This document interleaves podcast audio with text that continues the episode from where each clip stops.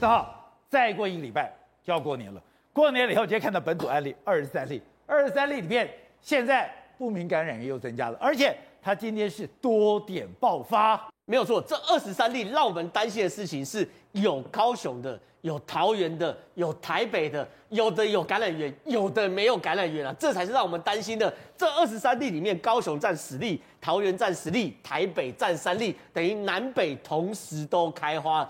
第一个是要先讲高雄的这实力，高雄这实力，而且还特别强调高雄这些。没有北部旅游史，没有北部旅游史，跟北部没有关系，对，跟北部没有关系，所以真的要多点开花嘛。所以今天陈其迈非常非常担心，因为昨天高雄就已经传出三例嘛，是个四岁小男孩，他的妈妈、他的爸爸都确诊了。那个时候就讲他的爸爸在高雄港里面工作，结果没想到今天出来了，他的爸爸曾经呢到一艘游轮上面去做维修，一起上去的维修包含一起维修的工人，包含供应商轮机工啊，包含供应商等等。哎，全部四个都确诊哦，而且这四个都确诊之外，其中有一位这个维修工，有另外三个同事也跟着确诊。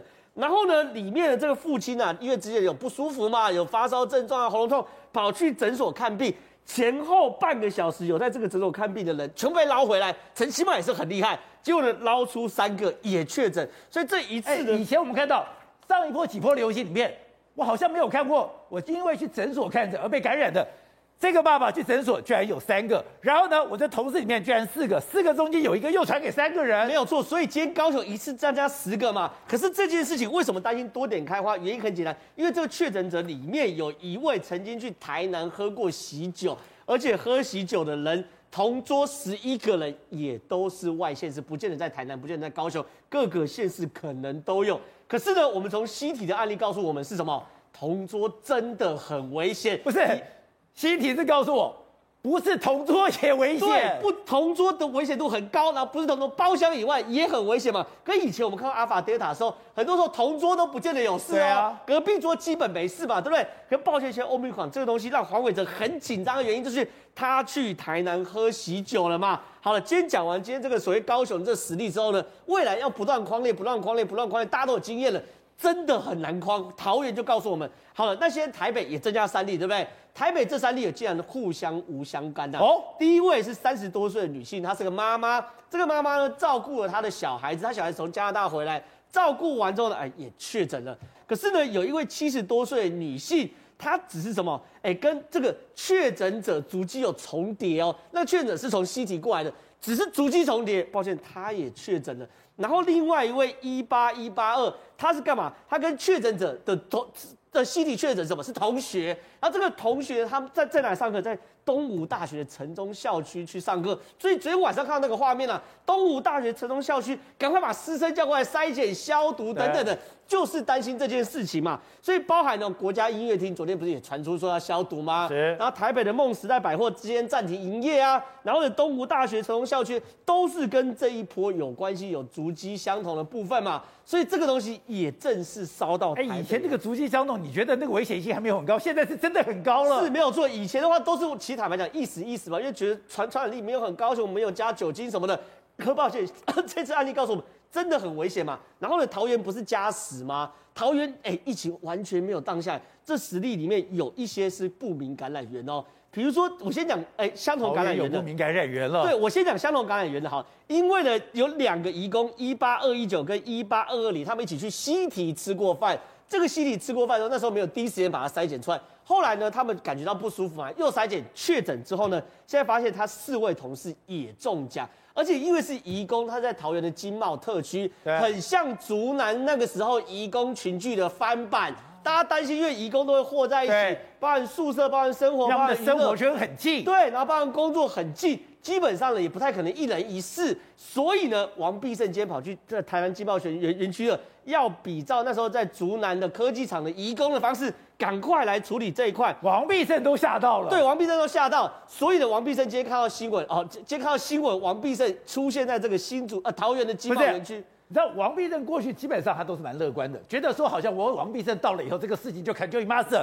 可是他今天，哎、欸，他是讲凄风苦雨中又一现场，尽力处理尽力追，因为真的凄风苦雨，因为今今天天气真的冷，而且又下雨，而且真的是尽力追，因为现在感觉框是来不及框了嘛，一直有增加，一直有增加，一直有增加嘛。重点来了，很多人都讲嘛，Omicron 其实没事嘛，我打个两剂三剂不会重症，对不对？现在因为我们有收支收入越来越多个案，越来越多个案，对不对？现在大概总计啊，三百六十四个个案里面无症状，哎，一百九十五个还好。轻症一百六十七个还好，可是中重症以上竟然还是有两个哦，而且这两个有会有重症。对，这两个有一个是打一剂 A Z 加两剂 B N T 哦，号称最强的搭配方式，对不对？一个 A Z 配一个 mRNA 疫苗，然后呢，他又补第三剂呢，是 mRNA 疫苗，也是打 B N T。结果呢，他肺部是有轻微的肺炎，没有到重症，但是有中症的状况。对。然后呢，治疗了两周之后康复才出院。然后另外一个是三十多岁的外国籍孕妇，两剂 AZ，哎，轻微的肺炎也是治疗后就出院。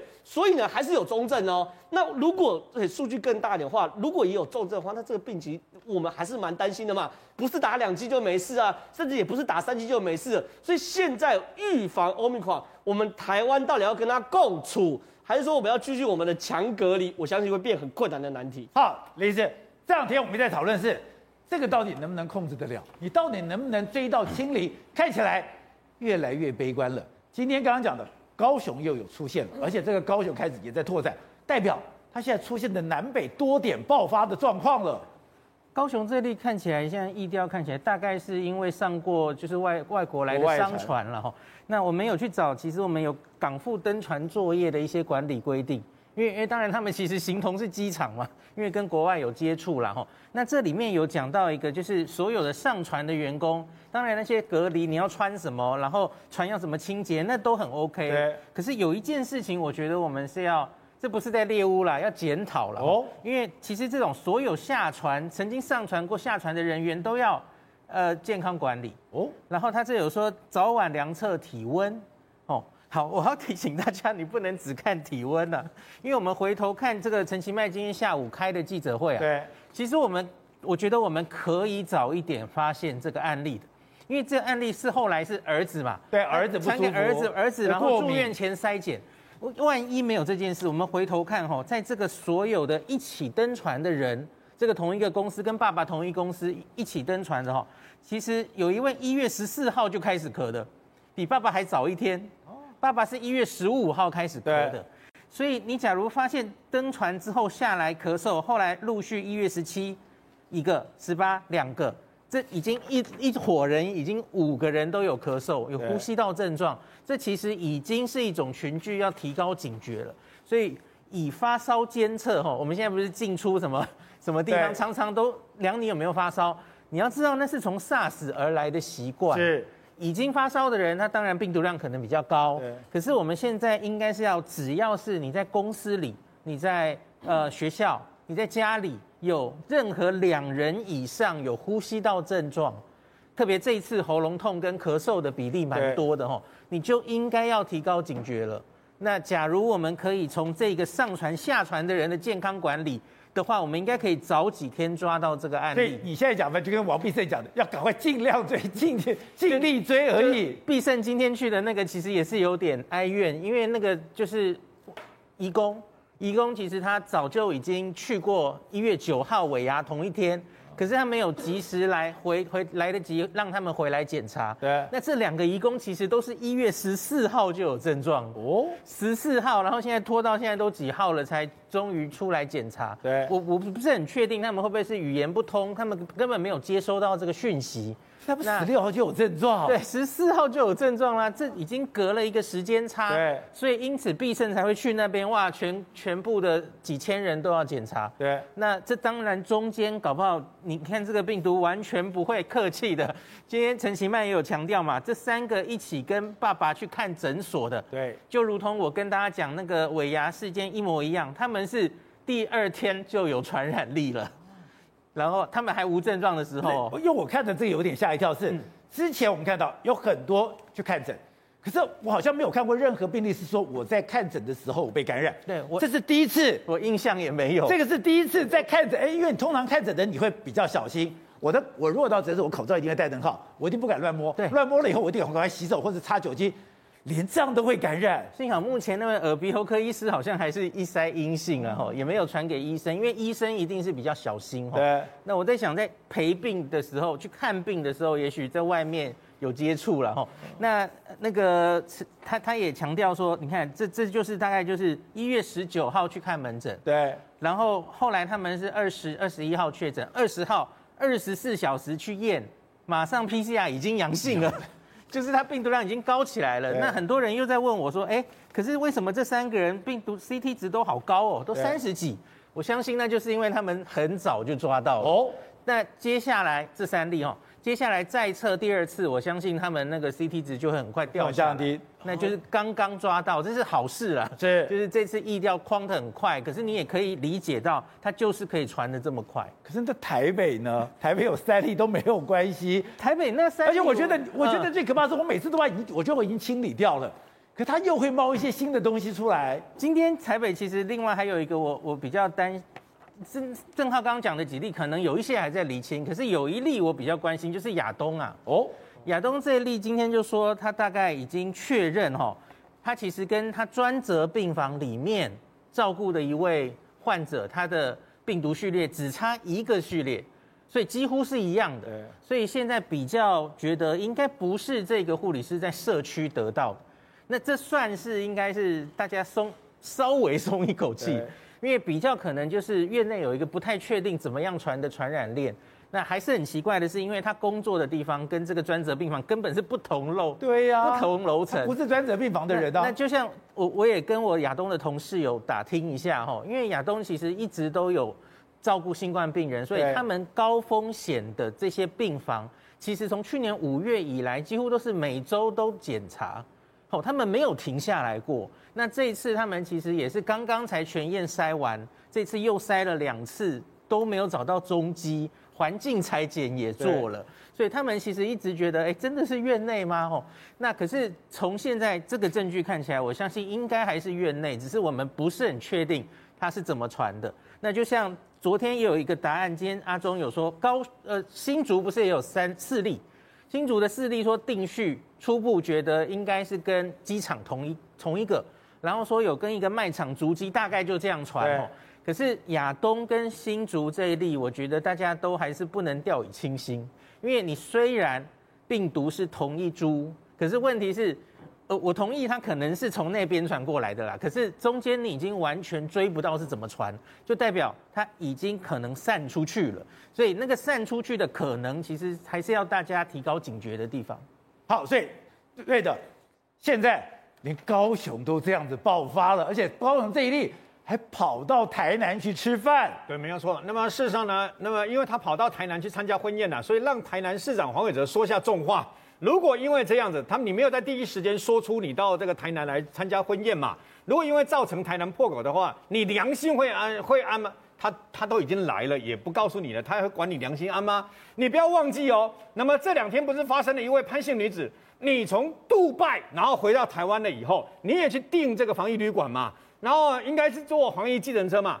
人不见了，你的电话不是真正的电话，然后也没有真正到防疫旅馆去，后来把它公布。名字了以后，我问你有什么用？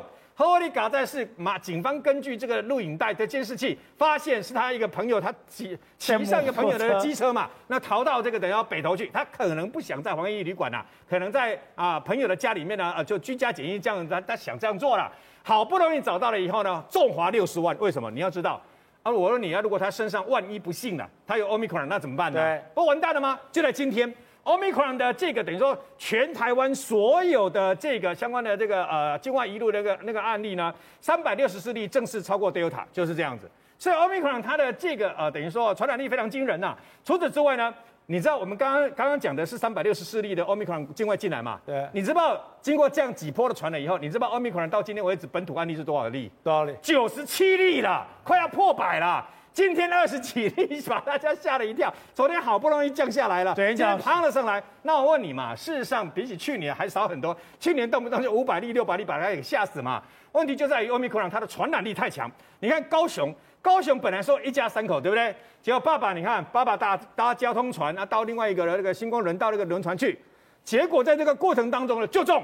所以这个病毒有一个非常大的特性，就是它的传染力真的超过我们的想象之外。